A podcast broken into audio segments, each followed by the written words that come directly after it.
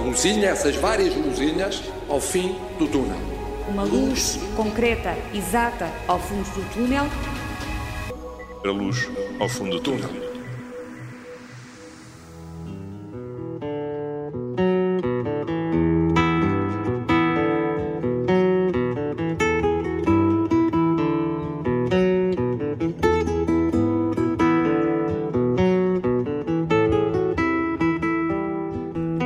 Marx Ganga é um guitarrista norte-americano, vencedor de vários prémios internacionais e com concertos em dezenas de países. A pandemia obrigou-o a cancelar muitos espetáculos, mas agora Mark volta a atuar ao vivo. Em Tappan, uma aldeia no estado de Nova York, Mark atua em frente a um lago. O público está dentro de água, em pequenas embarcações, e está também no jardim, a garantir o distanciamento social. A canção é dos Beatles, Day Tripper. Foi assim que Mark terminou este concerto de regresso às atuações depois do confinamento.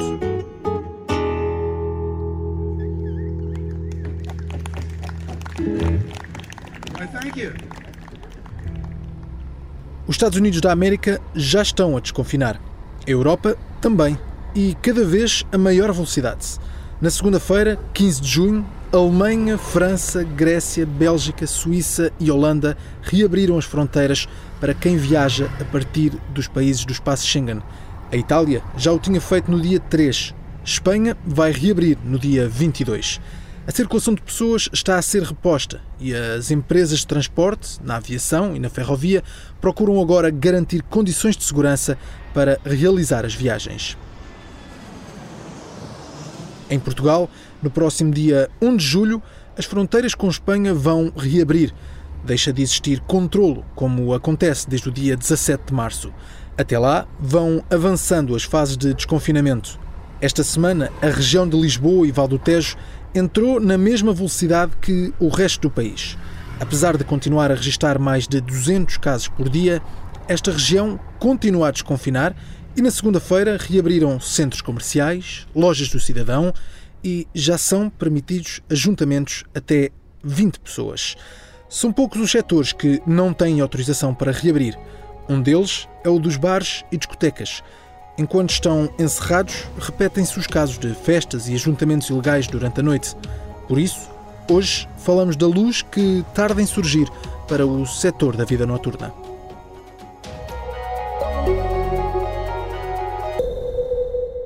Nós vamos determinar o encerramento das discotecas e estabelecimentos similares. O anúncio foi feito por António Costa no dia 12 de março, uma semana antes de ser decretado o estado de emergência. Desde então, estes espaços não voltaram a reabrir. Três meses passados, o futuro continua incerto. O Primeiro-Ministro já assumiu mesmo que as discotecas e os bares noturnos podem nem reabrir neste verão, mas para já não há garantias. Os donos destes espaços criticam o silêncio das autoridades e do governo e pedem respostas, prazos, pedem uma luz ao fundo do túnel. Qual o impacto da pandemia neste setor e de que forma podem reabrir? João Magalhães tenta responder. É dono do Bliss Vila Moura, no Algarve, e do MOM, em Lisboa, duas discotecas. Gera também os bares do Casino do Estoril, que já tiveram autorização para reabrir.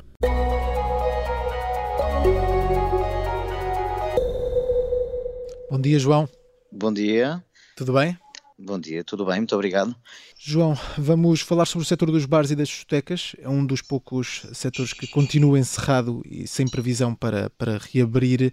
Um, o João Magalhães é dono de vários espaços, o Bliss em Vila Moura, a discoteca MOM em Lisboa, dois espaços que continuam fechados, gera também os bares do Casino Estoril, que neste caso já reabriram. Nos últimos dias, vários agentes destes uh, setores pedem a reabertura. João, a questão aqui é como é que podem garantir a segurança a nível sanitário para voltarem a abrir portas?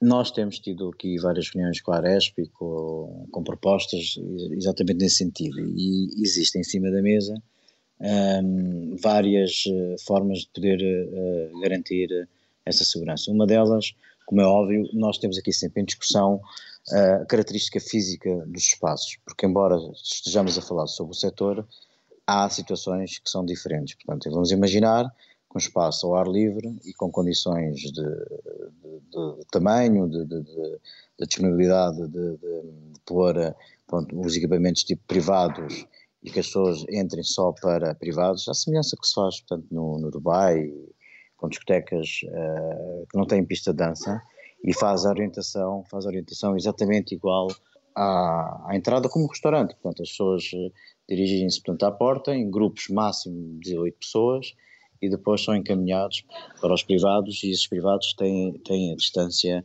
uh, que é exigível, portanto, dos dois metros. Isso é uma das, umas, uma das situações que uh, garante totalmente e é eficaz, portanto, a tal, uh, a tal segurança que se pede para uma situação destas. No caso das discotecas fechadas e que têm outras condições físicas, como é óbvio, temos sempre que falar em relação à lotação, em relação à, à, à maneira como as pessoas no própria pista, na própria pista de dança uh, se comportam, com, com controle das pessoas por pista de dança. Isso é, obviamente, temos tido aqui algumas, algumas uh, discussões, porque há, há uma diferença muito grande entre as, as características dos espaços. E há uns de facto se conseguem uh, apresentar melhores condições e há outros que existem mais dificuldades, mas uh, se olharmos para a questão da lotação, uh, tudo é possível. Mas, João, mesmo a nível de comunicação, de promoção destes espaços, estamos a falar de discotecas, espaços que promovem o contacto, o, que promovem a celebração, promovem o, também o consumo de álcool.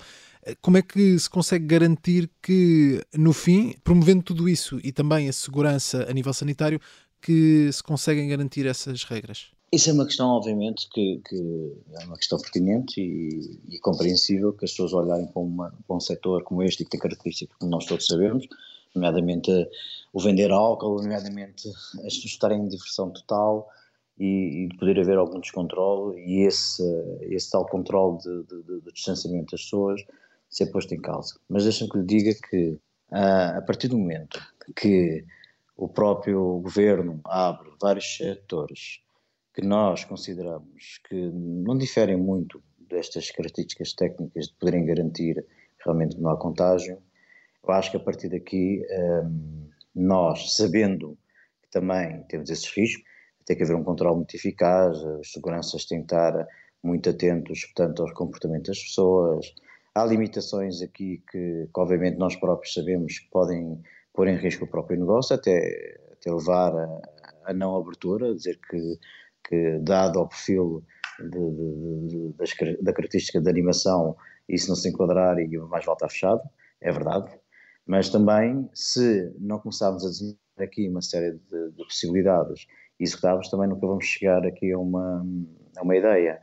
E o que eu acho é que, perante a abertura de outros setores que, que, que também oferecem tanto risco como uma discoteca, eu acho que merecemos um voto de confiança, muito honestamente, porque essa, essa questão que me colocou, com certeza que vai colocar aos transportes públicos, vai colocar aos ginásios, vai colocar uh, a N situações uhum. que têm um risco tão elevado como esse. E a questão é que esses setores já estão a funcionar e nós não eu acho que também temos que começar a pensar, o governo tem que começar a pensar em dar essa autoconfiança também a nós. Isso é uma questão hum. que, que, que, não, que não é descabida. E deixe-me que lhe diga que, uh, se assim não for, uh, nós temos estado a assistir a vários focos, nomeadamente com festas ilegais, com encontros. E ontem eu passei num parque de estacionamento aqui junto a Cascais e estava centenas de jovens, centenas de jovens num botelhão e tenho a certeza absoluta que aqueles pais estavam em casa a pensar que os filhos estavam em uma situação segura e estavam completamente todos a conviverem uns com os outros e sem qualquer tipo de controle.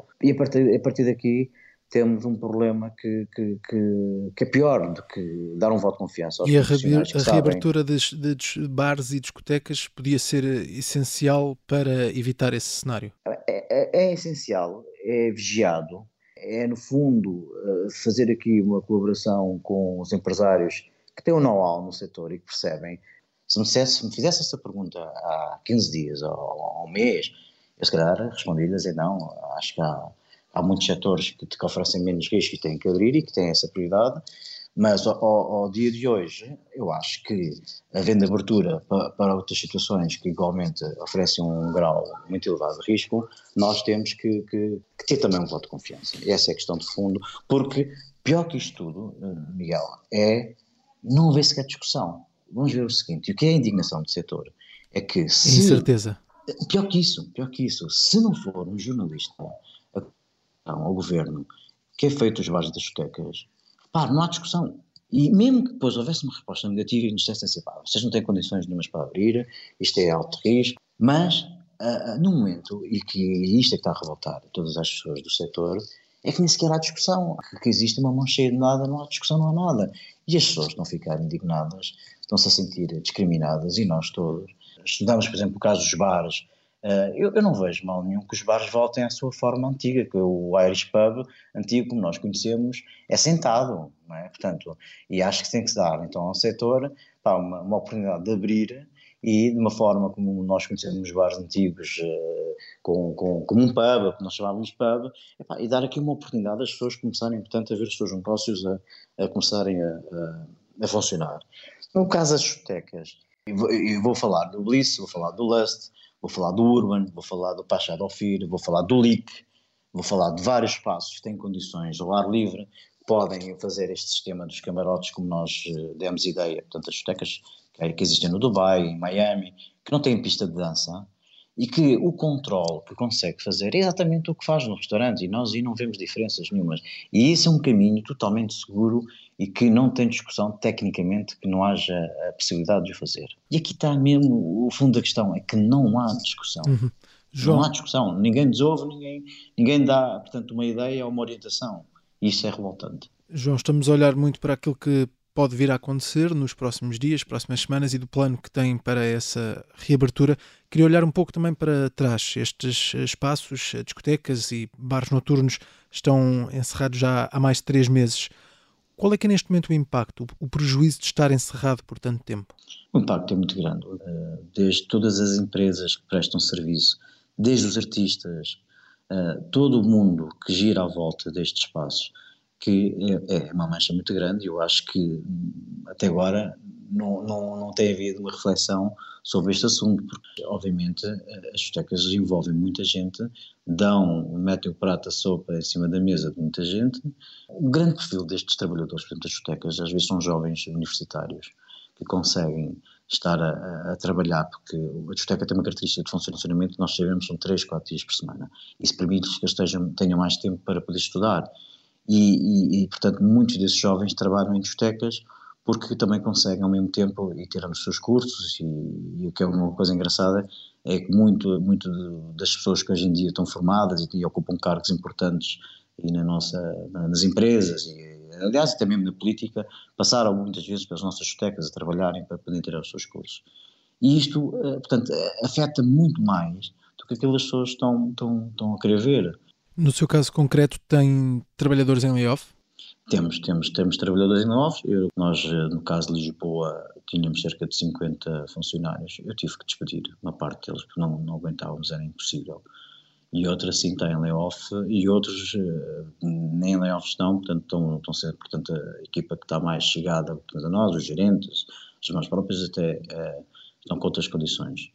Uh, agora, obviamente, aguenta-se um mês, dois meses, três meses e estamos a entrar num campo de, de, desespero porque ao fim de quatro, cinco meses não há negócio nenhum no mundo que consiga aguentar, seja em que escala tiver, é impossível. E nesse campo de Todos desespero, sabemos. como é que ouviu as declarações de, do Primeiro-Ministro há umas semanas a dizer que podemos ter um verão, ou seja, os próximos meses, com estes espaços a continuarem encerrados? É um pesadelo. Eu quero acreditar que o Sr. Primeiro-Ministro vá ponderar sobre isso. Quero acreditar que também uh, nós, em julho, uh, as coisas tenham, tenham outro rumo.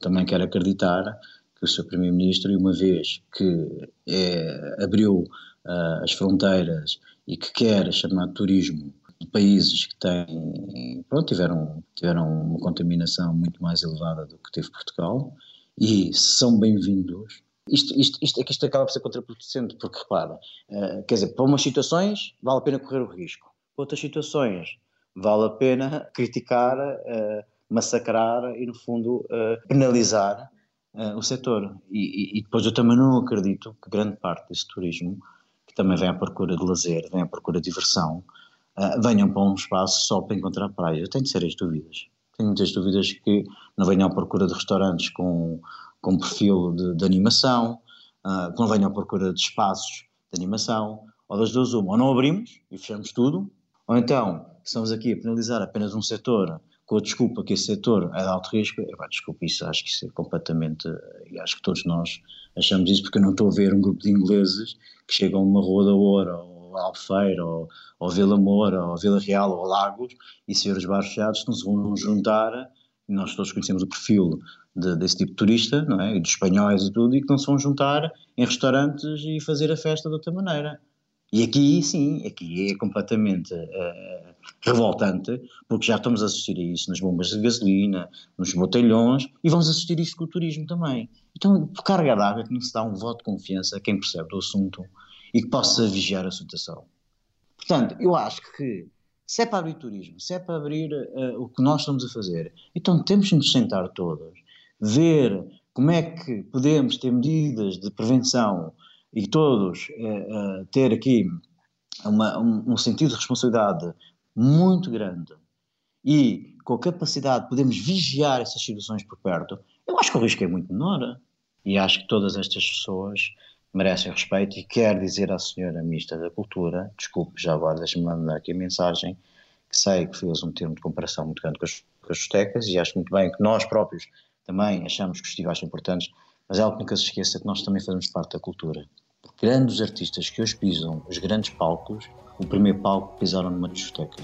Ela tem isso em conta, que eles também são artistas e também merecem ser ajudados. João Magalhães continua a aguardar por respostas. Até lá, faz contas aos prejuízos e alinha a estratégia para o momento de reabertura das discotecas.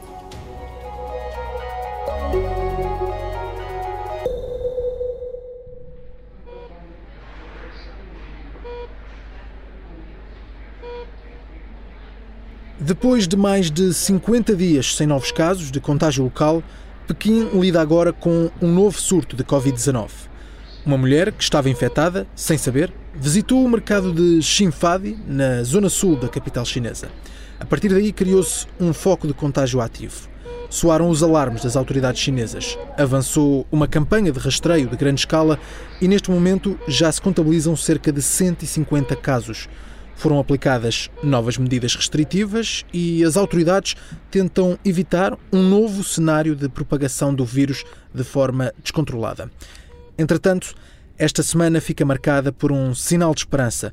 Um estudo da Universidade de Oxford revelou que foi identificado um anti-inflamatório que reduz para um terço o risco de morte em doentes ventilados e em um quinto em pessoas que estejam a receber oxigênio.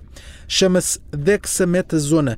É um medicamento de baixo custo e, de acordo com os investigadores britânicos, se tivesse sido utilizado atempadamente para tratar doentes com Covid-19 no Reino Unido, poderia ter salvado mais de 5 mil vidas num país que conta com mais de 40 mil vítimas mortais.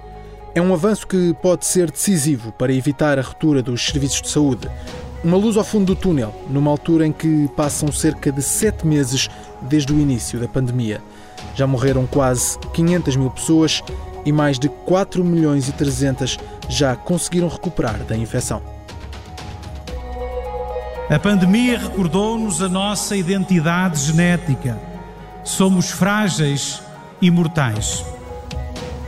Chamo-me Marcelo Rebelo de Souza, sou professor de jovens mais velhos que vocês, mas hoje vou matar saudades das milhares de aulas que dei ao longo da minha vida e venho homenagear esta equipa, estudo em casa e agradecer-lhe. Nunca dissemos tanto esta palavra, mas são novas regras, novas formas de viver, novas formas de estar. Uh, o atendimento é por agendamento e é por agendamento para a segurança das pessoas e a, a segurança de quem trabalha. Não é um capricho, é uma necessidade.